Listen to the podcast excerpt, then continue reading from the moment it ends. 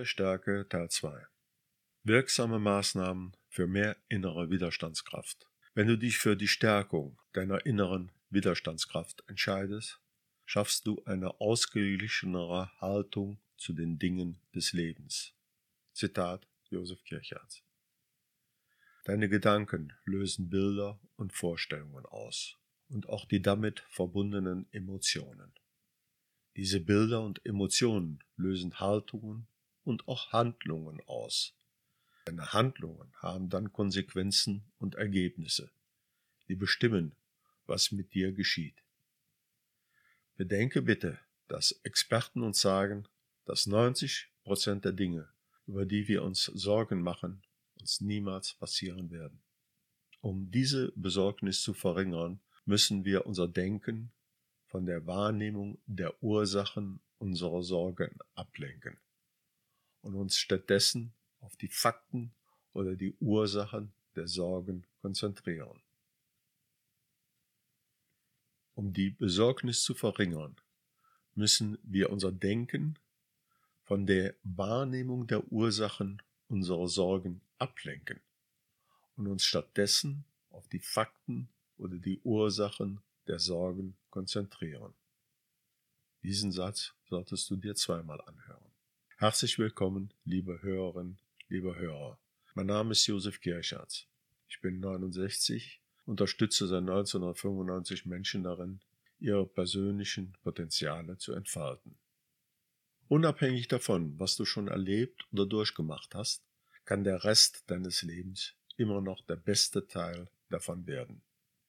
Denn die gute Nachricht ist, dass du mentale Stärke, also die innere Widerstandsfähigkeit gegen die Dinge des Lebens jederzeit entwickeln kannst.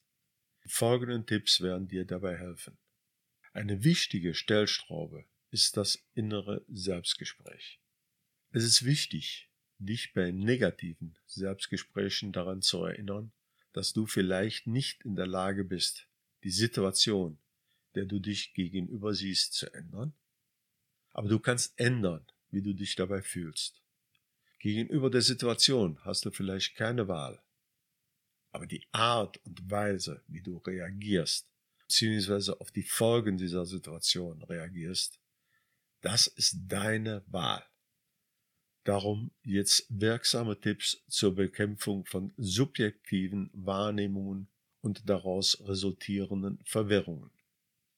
Die Konfrontation des inneren Selbstgesprächs, in dem wir uns realitätsbezogene Fragen stellen, ist wesentlich, um den Prozess des Selbstgespräches umzukehren.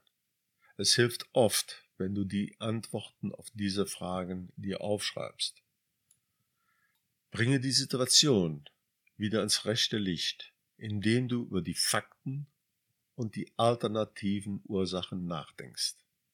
Stelle deine Wahrnehmung in Frage, die du gehabt hast, und schaffe eine alternative Wahrnehmung.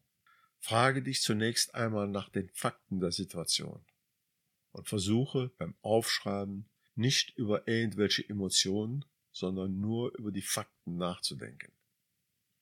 Frage dich zweitens, ob es alternative Ursachen für eine Situation oder ein Ereignis gibt und nicht nur die, die dein Unterbewusstsein dir schon direkt als erstes vorschlägt. Fordere deine Wahrnehmung mit Beweisen aus anderen Quellen heraus, dass sich deine Wahrnehmung vielleicht sehr als falsch erweisen könnte. Schreibe deine verwirrenden Gedanken nieder, um sie zu objektivieren. Zum Beispiel eine Liste der Gedanken. In schwierigen Situationen, bei Problemen hilft es, die Schwierigkeiten aufzulisten und auch zu vergleichen. Um Hilfe bei Experten zu bitten, ist kein Zeichen von Schwäche. Experten sind aber nicht besser als du. Sie besitzen aber Informationen, über die du nicht verfügst.